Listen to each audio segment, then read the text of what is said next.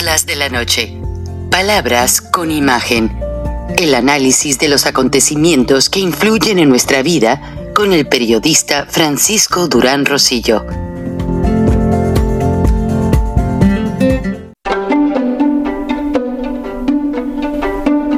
Frank Durán Rosillo eh, te saluda y los saluda a todos ustedes, su amiga María Celeste Raraz, para invitarlos a que se suscriban a mi canal de YouTube María Celeste Raraz, tal como mi nombre, donde les informo todas las semanas eh, sobre entrevistas que tienen un tema que ayuda a mejorarnos como personas y de paso son interesantes. Las pueden encontrar en mi canal de YouTube, así que los espero. Y se suscriben gratis. Parece ser que el techo de la deuda de los Estados Unidos ya tiene una medición que el líder de la Cámara de Representantes acordó con el presidente Biden para que no se desate una espiral inflacionaria. Y ambos coincidieron en que tanto republicanos y demócratas van a cuidar mucho, pues que aunque se aumenta el gasto público, no se desate una carrera inflacionaria que afectaría en efecto dominó a todos los países del mundo que tienen relaciones con los Estados Unidos. Ahora, políticamente hablando, pues siguen las investigaciones de los documentos confidenciales, tanto para el presidente Biden, el expresidente Trump, y nadie se pone de acuerdo. Pero en este momento lo que desata mucho la atención de los norteamericanos es el hecho de ver que hace dos años un afroamericano tristemente falleció a manos de policías y se desataron protestas a lo largo y ancho de los Estados Unidos por el abuso policíaco. La semana pasada, en Tennessee, se repite la escena. Un muchacho afroamericano de muy buenos antecedentes que nunca tuvo problemas con la justicia, es torturado por seis policías afroamericanos y lamentablemente fallece horas después en un hospital. Pero la gente dice, ¿Qué está pasando? Cuando sucedió el primer incidente, estaba el presidente Trump en la Casa Blanca, estaba dando mucho apoyo a los policías, claro que no apoyaba esas acciones, y hubo muchas protestas, quemaron eh, negocios, hicieron marchas. Ahora que está el presidente Biden, pues las protestas se han minimizado. Y se nota que como los policías en esta segunda triste situación son afroamericanos, como que el peso de la presión de la prensa no fue tan fuerte, ni de las organizaciones que condenan el hecho, como en aquel tiempo. Y si traigo este comentario es porque nosotros los latinos somos el medio tono de este país. Estados Unidos ya dejó de ser un país en blanco y negro. Ahora somos los latinos, nuestra piel morena, el medio contraste. Y el medio contraste en términos de fotografía enriquece y aclara la imagen de las situaciones. Entonces, vamos a enriquecer y aclarar los puntos de vista pidiendo y condenando toda acción policíaca represiva contra cualquier persona. Paralelamente pedimos a todos mucho respeto a los policías, porque ellos hacen un gran trabajo por nuestra seguridad y uno nunca sabe qué hay detrás de cada persona o qué intenciones traen consigo. Buenas noches, buenos días, bienvenidos a Charlas de la Noche en el programa más querido porque no hablamos ni de violencia ni de política. Tuve que mencionar esto porque es el tema del día. Bienvenida, Vale Laco, experta en inteligencia emocional financiera. Y me avisan de la audiencia que ya hubo alguien en la Ciudad de México, en una cadena muy grande, que menciona tu tema, pero no te mencionó a ti. Entonces eh, quedaron de darme el dato porque yo sé que el término inteligencia emocional eh, financiera lo tienes registrado como un trademark y se puede mencionar siempre y cuando tú des permiso a esas personas de que lo hagan. Bienvenida, Vale, eh, somos todo oídos para el tema de hoy. Genial, gracias, gracias Frank. Un placer estar acá nuevamente. La verdad que me encanta compartir y charlar con vos y con toda tu audiencia. Es muy lindo nada, reflexionar sobre otros temas y gracias por, por tu introducción. La verdad que coincido y, me encantó tu, tu, mirada con respecto al tema de, de nosotros los latinos en el medio. Yo sé que yo estoy bastante blanquita, pero soy latina eh, mi, vengo de familia montenegrina y de familia mm, española y mis padres decían el negro y la negra. No sé cómo salí yo tan blanca, pero bueno, eh, si conocieron a mis hermanos, la verdad que, bueno, de verdad sí, salía a mi abuelo paterno y a mi abuela materna, que eran ambos muy blancos de ojos claros, pero realmente tengo mucha raíz eh, latina y, mucho... así que eso. Bueno, hoy me encantaría conversar sobre un tema que la verdad que a los latinos eh, nos eh, impacta muchísimo, que es este el tema de irnos a vivir a otro país, ¿no? Cuando decidimos o estamos pensando en la posibilidad de decir, la verdad que quiero tener nuevas experiencias, quiero dejar mi país de origen, Argentina, México, Colombia, Chile, lo que sea, el país que sea, y me quiero ir a vivir a otro país, ¿no? Y todas las, incertidumbres que se generan, todos los cuestionamientos y toda la investigación que uno tiene que hacer a la hora de emigrar. Em, ¿Te parece que es un buen tema que a la audiencia le va a interesar, Frank? Oh, vale, por favor, eso es fundamental, principalmente en este país de migrantes. Ahora, yo hace muchos años, en la revista Time, yo compré una suscripción de por vida por ser empleado de, de Turner Time Warner para la revista Time, la revista Forbes y varias más, People y algo más.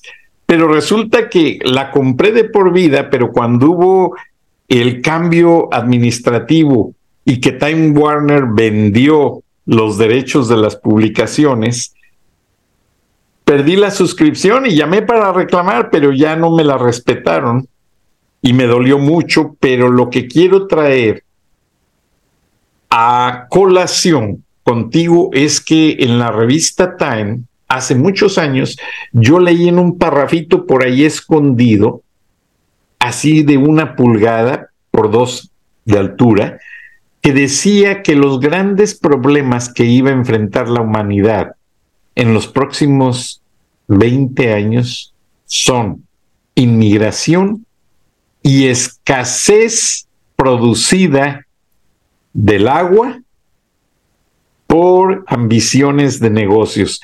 O sea, Dios siempre nos va a dar agua, siempre hay lluvia, siempre hay mares, siempre hay ríos.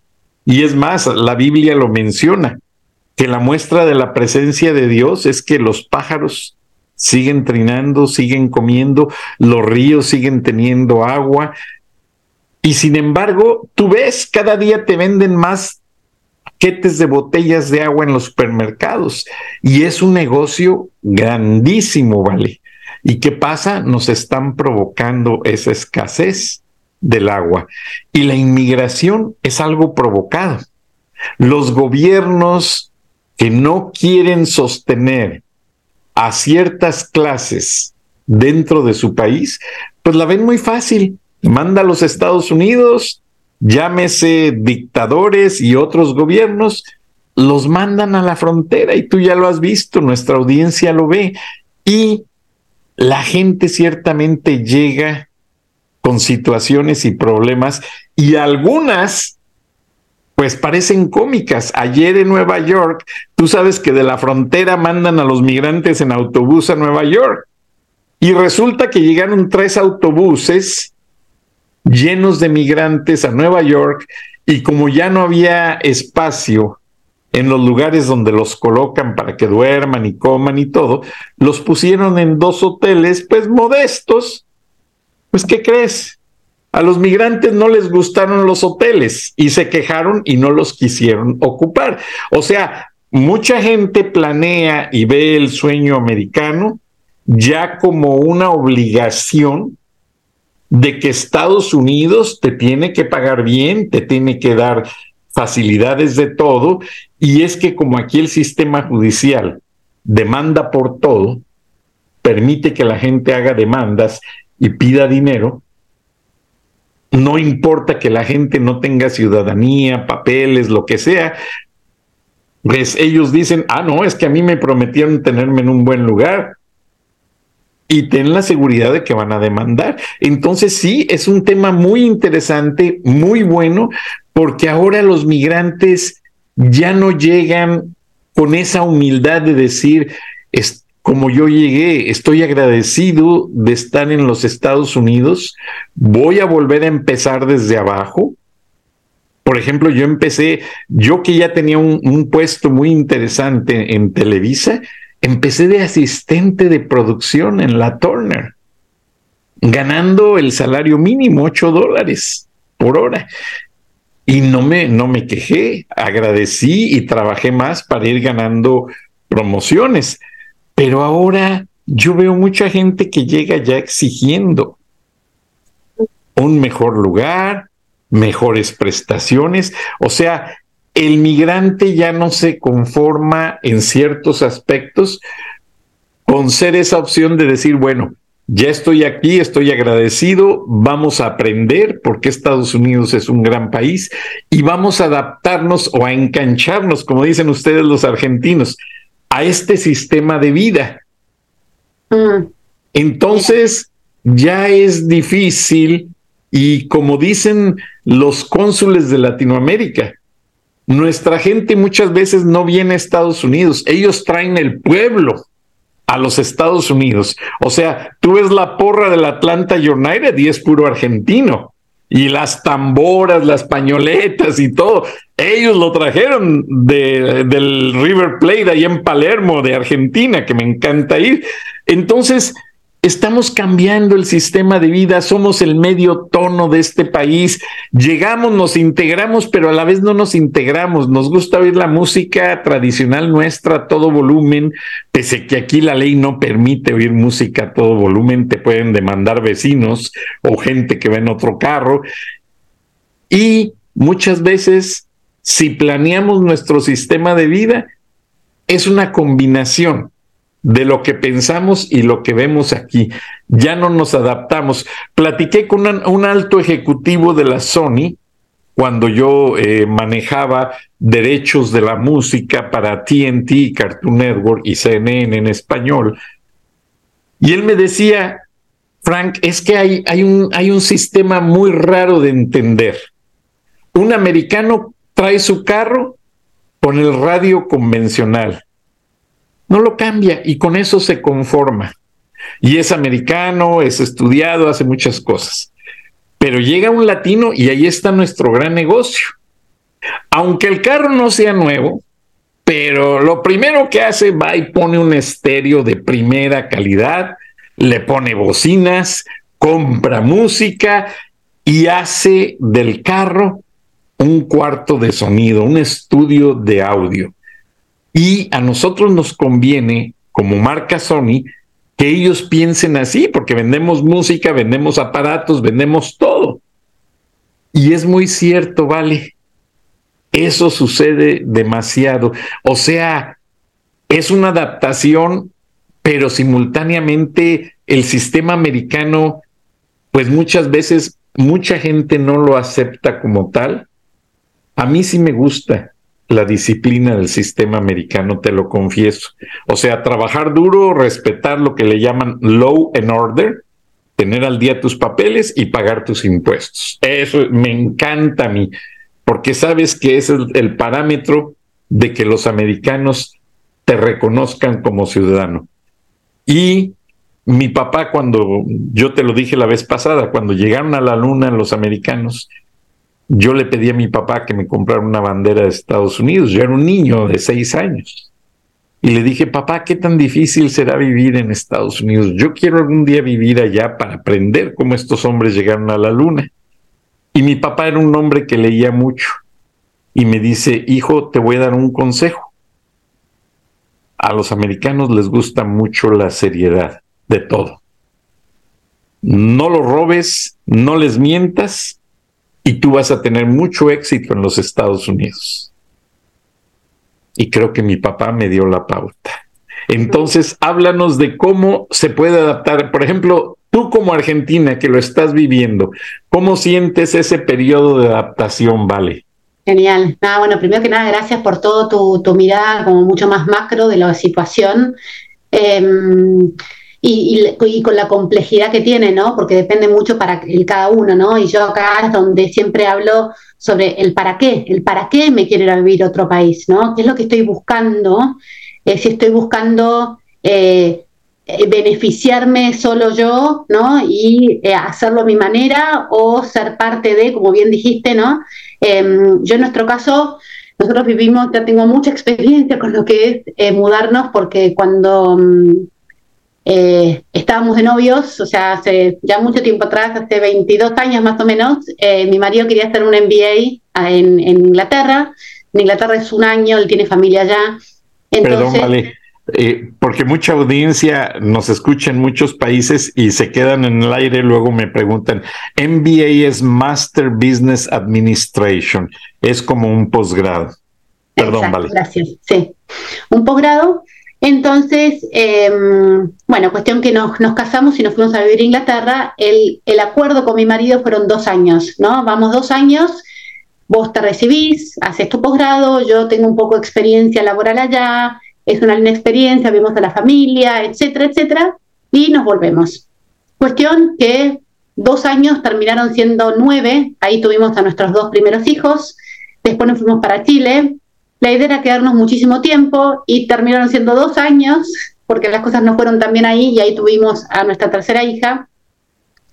Después nos fuimos para Argentina, ahí estuvimos nueve años y ahora hace siete meses que nos mudamos para acá, para Estados Unidos. Así que tengo bastante experiencia en el rubro y, em, y ahí justamente eh, volviendo al tema de la definición de inteligencia emocional financiera, yo la defino como lograr gestionar saludablemente a nuestro dinero para vivir la vida que queremos, ¿no?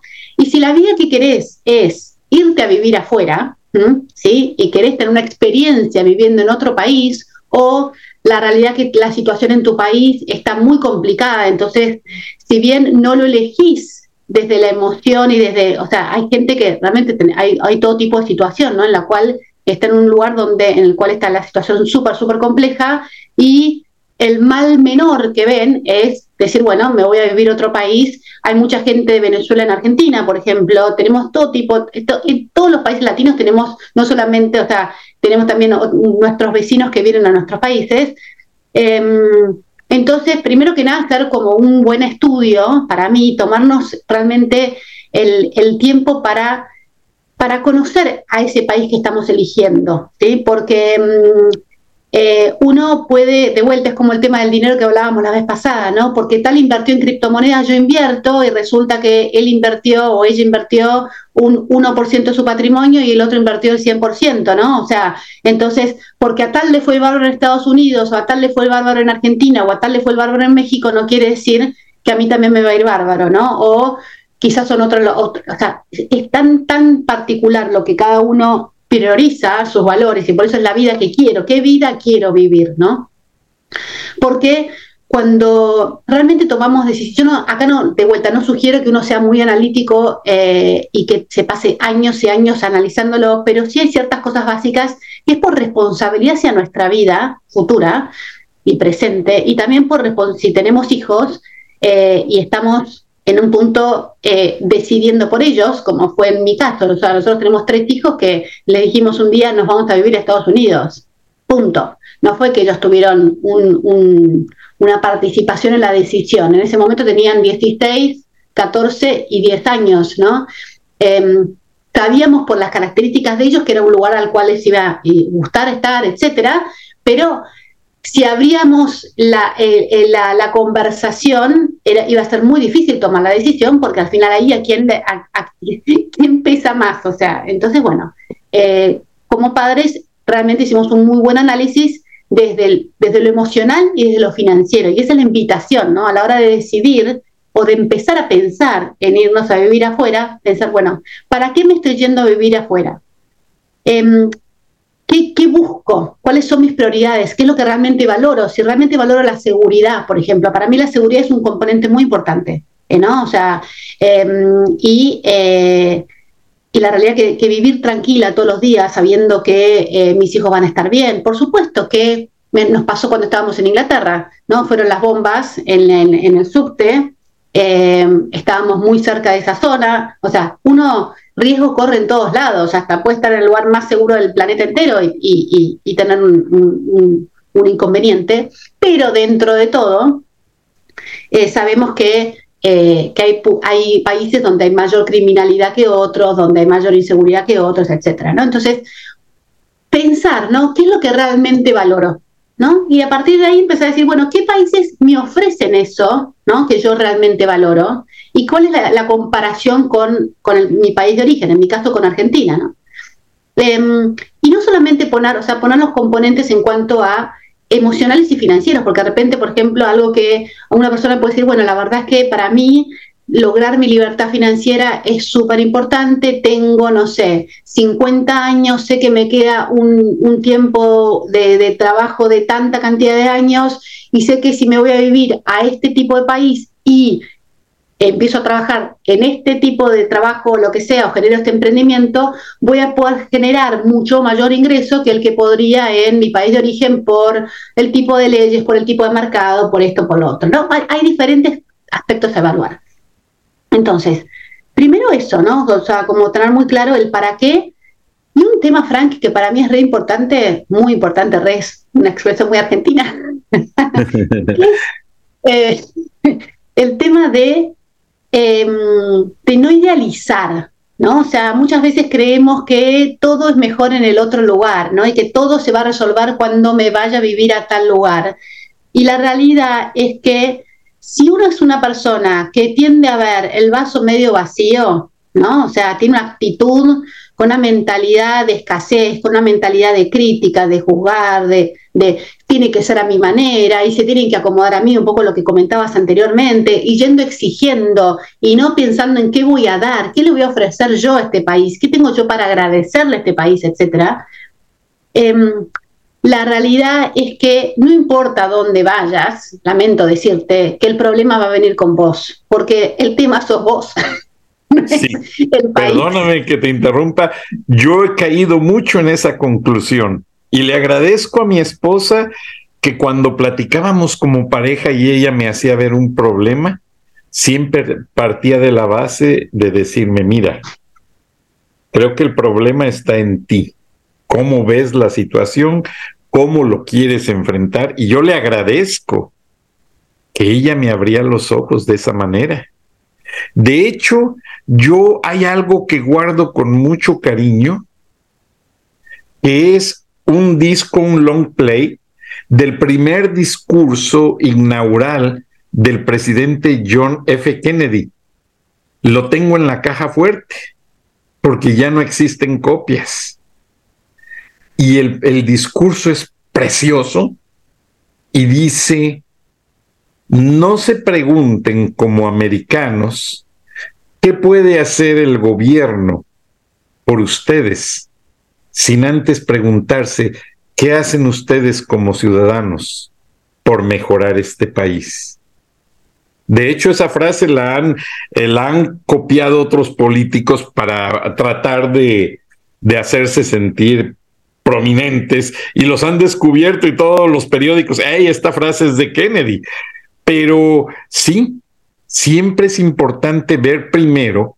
Aquí los americanos tienen un, un proverbio, como tú lo decías, que dice, uno siempre ve el jardín del vecino más verde y más bonito, en el sentido de que uno se fija más en lo de los demás y no se fija uno en lo suyo. Anoche en mi estudio de Biblia te decía, eh, vino una persona que me quería conocer, eh, técnico de alto nivel que provee de tecnología a la compañía Lockheed Martin que hace los aviones, que está aquí en Esmirna. Y el grupo de estudiantes, todos profesionistas, querían que nos conociéramos porque él también perdió a su esposa por el cáncer.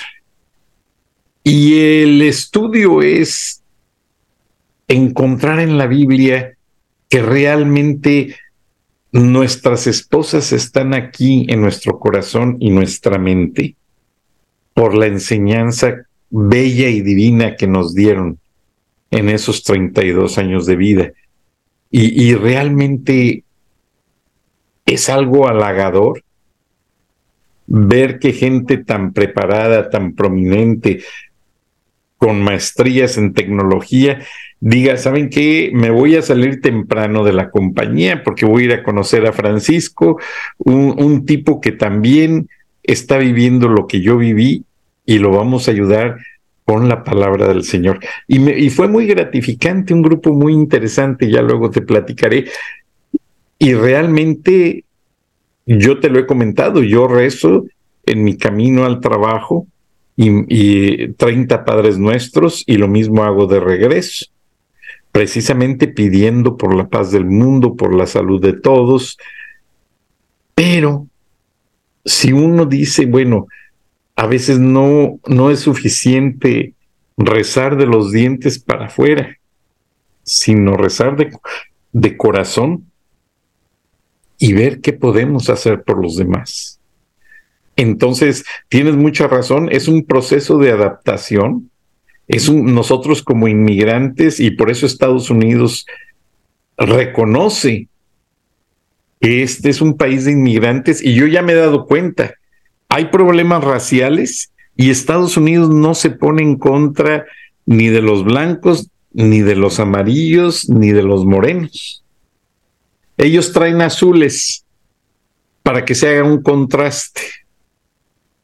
Entonces con eso se van mejorando las cosas, se va, se va haciendo un balance. Por ejemplo, en Japón me platicaba un amigo, precisamente que trabajó muchos años en el Pentágono, eh, David Sapp, y después fue alto ejecutivo de IBM, International Business Machines, y fuimos a cenar al sector de negocios de Shibuya, allá en Tokio, y él me dice, mira Francisco, aquí hay un fenómeno bien interesante. Los viernes al salir del trabajo, como parte del trabajo, todos estamos obligados, y yo soy extranjero, a ir con el jefe a cenar y a tomarnos unas copas. Y allí sí, abre la mesa el jefe y les dice, a ver, sin chismes, sin malos entendidos. Díganme lo que no les parece de mí y yo les voy a decir lo que no me parece de ustedes, uno por uno. Vieras qué buen proceso es para mantener un, ambiente de trabajo agradable. ¿Qué pasa el lunes? Todos regresan al trabajo quizás con una hangover o una resaca tremenda, pero medios apenados por lo que le dijeron al jefe, pero bueno, ya me perdonó, ya lo perdoné. Olvidemos, después de esas juntas ya no se vuelven a mencionar los temas. Y como inmigrantes, eh, en la cadena Fox, eh, uno de los vicepresidentes, paisano tuyo, Hernán López, argentino, él decía, los viernes es el viernes del chisme díganme todo con un correo electrónico todo lo que no les parece y yo les contesto y ahí vamos arreglando todo.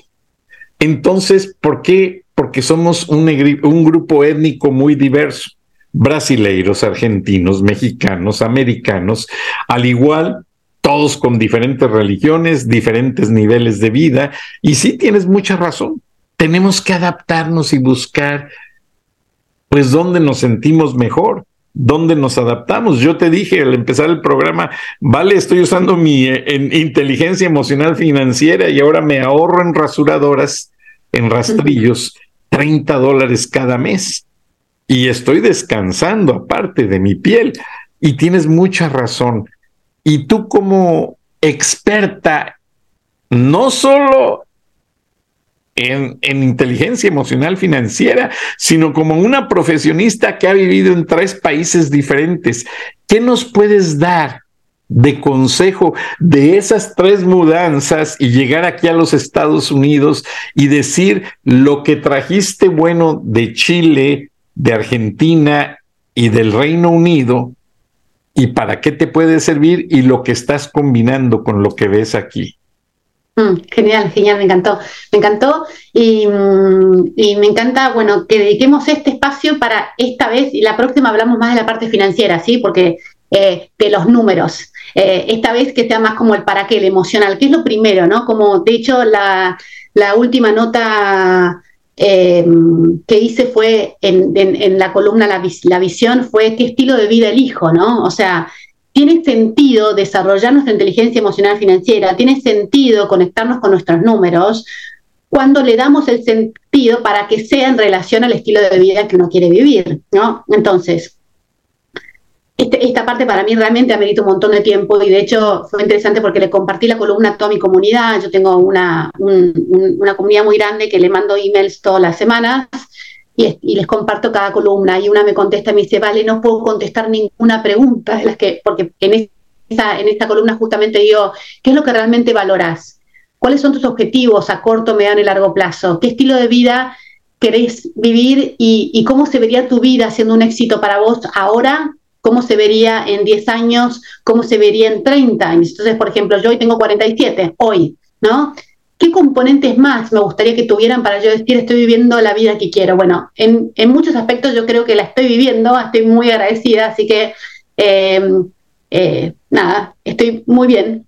Siempre miro el, vaso medio lleno, así que, pero bueno, si de repente pienso de acá a 10 años que tendría 57 y quizá me gustaría esto, lo otro, lo otro, y ya no sé, y a mis 80, eh, em, otra situación, ¿no? Ah, mira, ahí está la, página web, genial, perfecto. Tengo que poner las columnas en la página. Eh, está mi programador, está de vacaciones en Argentina. En eh, enero y febrero son meses de muchas vacaciones, entonces, em, pero sí, gracias por compartirlo. Entonces, eh, mi experiencia, mira, mira lo que qué interesante, volviendo al tema de uno, ¿no? Yo cuando nosotros llegamos a, Inglaterra, como la idea era estar nada más que durante dos años, como dije anteriormente, eh, había argentinos, por supuesto, porque estamos por todos lados, pero ahí tengo que decir que yo tenía resistencia a hacerme amiga de los argentinos al principio, porque yo decía, estoy nada más que por dos años acá. Tengo ganas de realmente eh, aprender de la cultura, aprender de los ingleses, aprender de la diversidad que hay en este país que no la tenemos tanto en Argentina. En Argentina no hay tanta diversidad realmente. O sea, em, entonces, eh, durante los dos primeros años había argentinas y yo como que, no, no, ¿quieres hacer algo fin de semana? No, no, voy a hacer otra cosa y nos íbamos a, a recorrer Europa con mi marido porque estaban los los low cost, las aerolíneas de, que salía un, un peñique el, vuelo, era rarísimo, era impresionante en esas épocas. Em, entonces aprovechamos mucho eso y, em, y me hice muy amiga de una australiana, muy amiga de una holandesa, muy amiga de varias inglesas, etcétera. Pero después con el tiempo, cuando veía que pasaban los años y yo seguía, y nosotros seguíamos en Inglaterra y ya después tuvimos hijos, es que empecé a, eh, a no ser tan tajante, eh, Frank. Empecé a decir, bueno, la verdad que no importa si es argentino, si es inglés, si es holandés, si es... esta persona, ¿quiero que sea parte de mi vida o no quiero que sea parte de mi vida? ¿no? Más allá de, su, nacionalidad. Y ahí fue cuando me empecé a, hacer, a acercar más a las argentinas y, y algo que tengo que admitir es que cuando fui madre por primera vez, con Benjamín, ahí fue como que necesité bastante acercarme más a las argentinas porque tienen los mismos códigos, porque uno puede compartir lo que son, lo que es la maternidad de una manera que uno le fluye porque, porque es como, como vivió toda la vida, ¿no?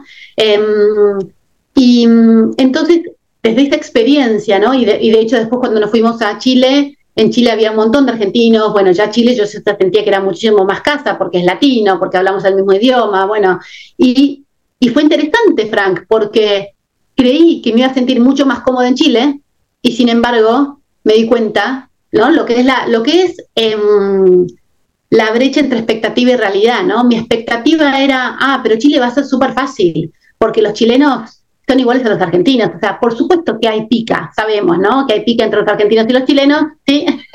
Em, pero como yo no tengo, no soy una persona de generalmente de juzgar y decir los argentinos son así, los chilenos son así, los ingleses son así, los norteamericanos son así, cada uno es una persona, es como que no tenía la verdad que mucho prejuicio en relación a los chilenos, pero sí, por supuesto, esta sensación de decir, son latinos como nosotros, ¿no? Así que, eh, por lo tanto, em, van a poder, vamos, va a resultar muchísimo más fácil. Y no me resultó tan fácil como creí que me iba a resultar. O sea, ahí me di un poco contra el vidrio, ¿no? Contra, diciendo, wow, o sea, em, no, es, no es tan así. Em, entonces, ahí lo que, em, ah, mira, ahí está lo de, lo de Santander, hay, una, hay un convenio con Santander que apoyan a, a Vale Laco, que está buenísimo realmente, la verdad que, que una, una entidad como Santander que, apoye el, contenido que, que, ofrecemos, la verdad que es, para mí eh, un gran honor. Entonces, em, para mí es muy importante eso, em, como ser flexibles, ser flexibles a la hora de decidir em, eh, cuando, uno, cuando uno viaja, eh, porque hay muchas sorpresas, nos vamos a tener muchas sorpresas, esa es una realidad. O sea, no hay cosas que, imaginamos de una manera y van a ser de otras. Entonces, por eso de vuelta, ¿no? Este, este, esto que hablábamos anteriormente, em, que, que, lindo tu mujer también te lo decía, ¿no? El tema, bueno, acá me parece que al que hay que mirarse es a vos, ¿no? O sea, ¿qué te está pasando a vos? ¿Por qué estás reaccionando así frente a esta situación? Y quizás reaccionas así porque justamente tu expectativa era otra porque tus preconceptos eran otros, ¿no? Porque juzgabas a esta situación de esta manera y resultó ser de otra. Entonces es la hora de agarrar nuestros lentes, limpiarlos un poquito y decir, bueno, a ver, ¿cómo veo ahora? ¿No? ¿Qué, qué, qué me estaba diciendo antes? Em, así que em, eh, me parece que, que, yo lo que, lo que recomiendo mucho, tengo, tengo consultantes que, que me, me, dicen, vale, quiero verte para que me ayudes a planificar eh, una mudanza, quiero, quiero realmente eh, irme a vivir a... Hay gente, hay gente que, que le ayudé a mudarse a México, a Colombia, a Estados Unidos, a Inglaterra, a Chile. Em, entonces, bueno, eh, cada, cada, uno es un mundo, pero con respecto al tema emocional, y, y, en la próxima vemos el tema financiero, yo siempre lo que digo es, hagamos un cuadro de doble entrada, ¿no? Y poniendo el, bueno, o dependiendo, ¿no? Entonces ponemos el país en el que uno está, el país al que tiene pensado quiere irse a vivir, o los países a los que tiene pensado irse a vivir. También puede suceder, Frank, lo sabemos, que le ofrecen a, tu pareja o a vos, te ofrecen un puesto en otro, en otro país. Entonces ahí no hay tanta elección de qué país, sino es, bueno, el puesto está en este país. En nuestro caso no fue así. En nuestro caso nosotros buscamos mudarnos. Estábamos en Argentina, queríamos volver a vivir la experiencia de estar afuera. Entonces vimos las posibilidades y elegimos el país nosotros, ¿sí? que la verdad que para mí es una, gran misión poder elegir. Em, viviendo, como bien me dijiste vos, ¿no? O sea, fue tu caso, tuviste que bajar de puesto para poder hacer ese cambio. Fue lo mismo en este caso, y de hecho me pasó lo mismo en Inglaterra. En Inglaterra yo tenía 26 años cuando nos casamos, a los 25 años y a los 26 hasta que nos mudamos, yo era coordinadora del departamento de inglés de un colegio muy prestigioso en Argentina, tenía 12 maestras a cargo, yo ya me había recibido como psicopedagoga, o sea, grandes responsabilidades, puesto de liderazgo, y claro, renuncio a eso, nos vamos a Inglaterra, cuando llegué a Inglaterra, eh, digo, ¿qué hago acá? ¿Por qué? O sea, ¿de qué ejerzo? Porque como psicopedagoga me va a llevar un tiempo que me homologuen el título. Bueno, me llevó todo un año tener el título reconocido, pero la verdad que muy bien. Em, pero en ese año dije, ¿qué hago? Bueno, entonces empecé a postular, dije, no voy a estar maestra de inglés en, estado, en Inglaterra, imposible, ¿sí? De hecho, había estudiado, hice en el International House, hice un estudio para ser profesora de, español para extranjeros. Entonces ah. dije, bueno, tengo esto, en vez de enseñarles inglés, les enseño español. Bueno, me puedo meter en eso, pero después dije, la verdad, que si mi intención es después trabajar para el gobierno inglés como psicopedagoga, qué mejor que tener la práctica de cómo es el sistema educativo por dentro. Entonces apliqué para asistente de la maestra, o sea, ¿sí? asistente, un poco lo mismo que te pasó a vos. Entonces, o sea, bajé de ser coordinadora, directora del departamento de inglés de un colegio muy prestigioso a ser asistente, ayuda a un chiquito con dislexia en su integración en el, en el colegio.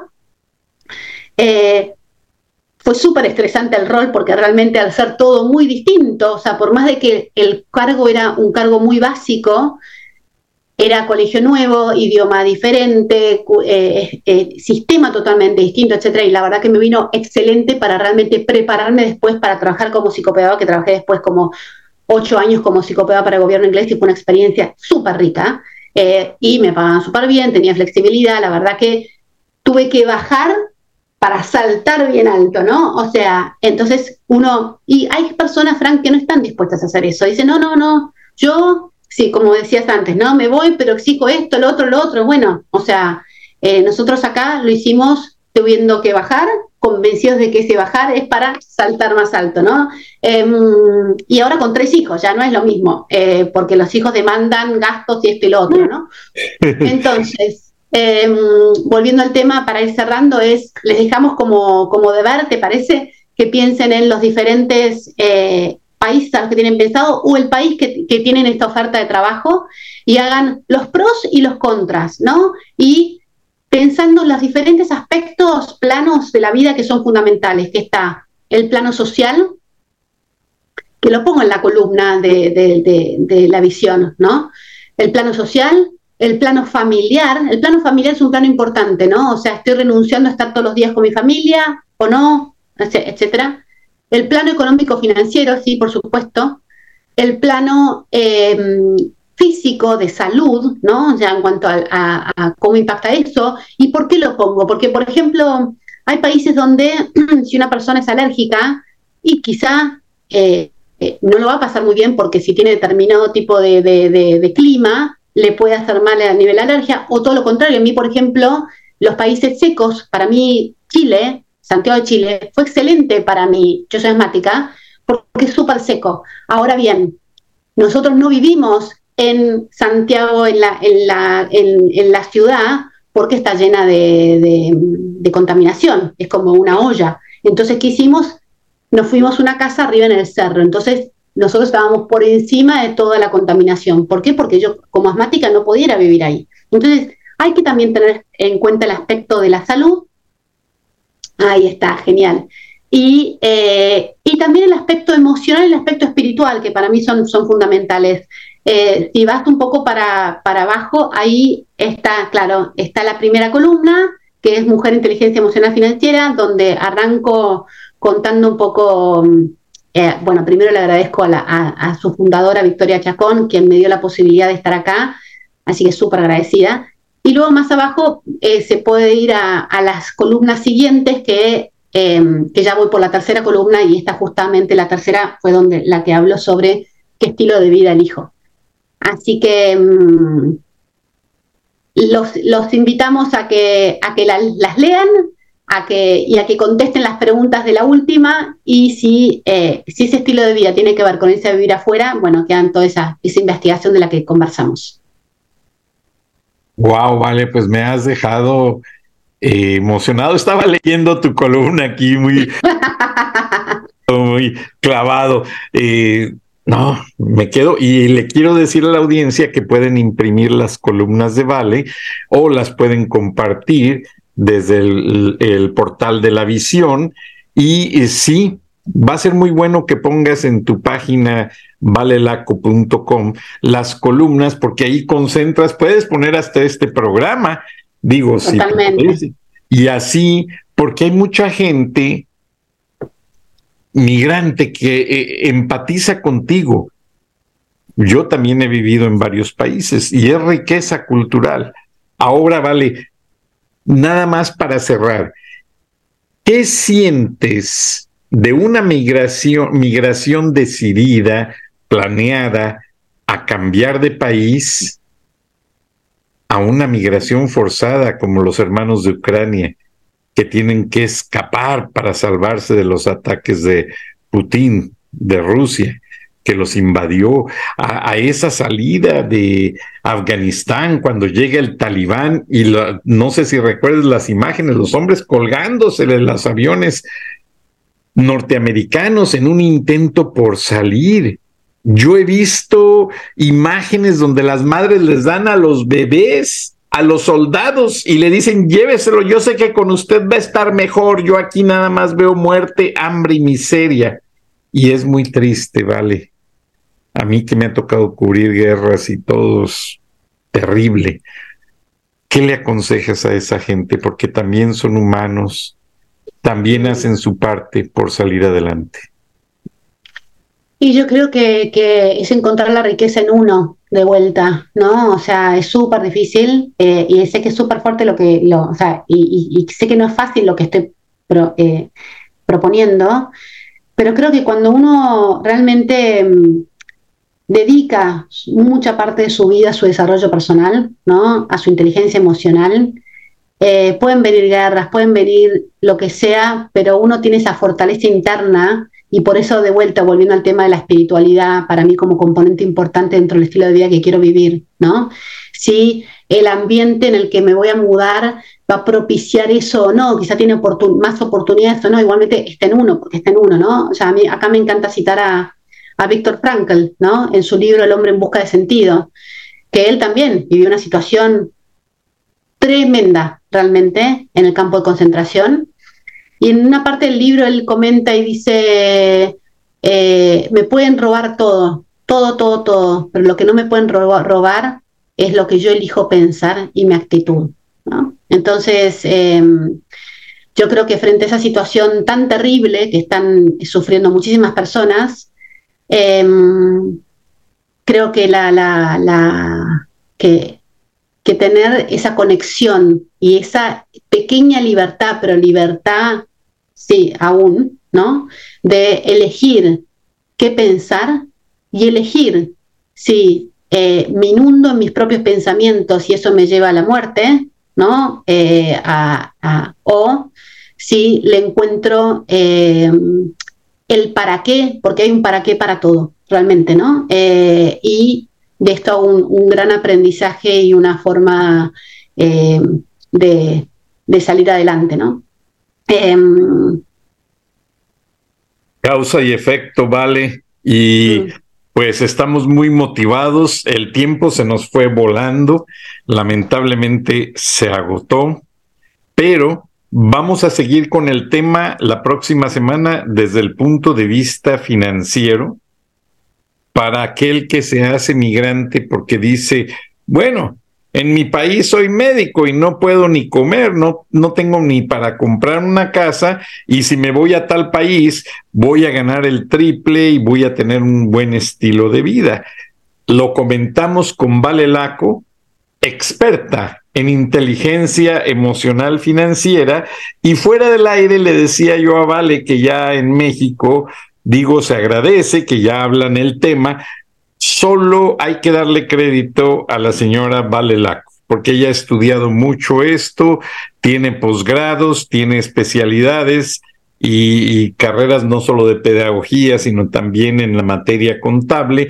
Entonces, la pueden contactar incluso a través de su página para que platiquen con ella, porque es una buena asesora, es una buena amiga, una excelente madre y pues olvídense, una persona íntegra que hace una familia maravillosa. Saludos a tu familia, Vale. Te agradecemos tu tiempo. Dios te bendiga. Y sí, pon las columnas eh, en tu página, porque luego la gente eh, recuerda que nos ven en Marruecos, nos ven en España, en muchos países, y allá los sistemas de Internet son más lentos. Entonces, como que se les facilita tener todo en un lugar para poder seleccionar, escucharte y todo, a que cuando tienen que ir a YouTube o luego para acá, para allá, se complican.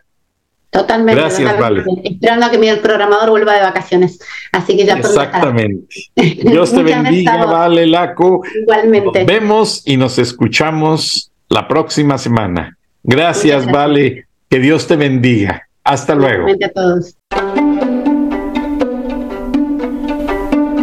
Frank Durán Rosillo eh, te saluda y los saluda a todos ustedes, su amiga María Celeste Raraz, para invitarlos a que se suscriban a mi canal de YouTube María Celeste Raraz, tal como mi nombre, donde les informo todas las semanas eh, sobre entrevistas que tienen un tema que ayuda a mejorarnos como personas y de paso son interesantes.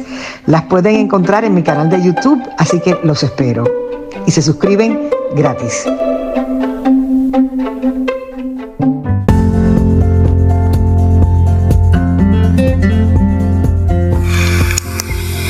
Escuchaste el análisis de la noticia, transparente como el agua, con el periodista Francisco Durán Rosillo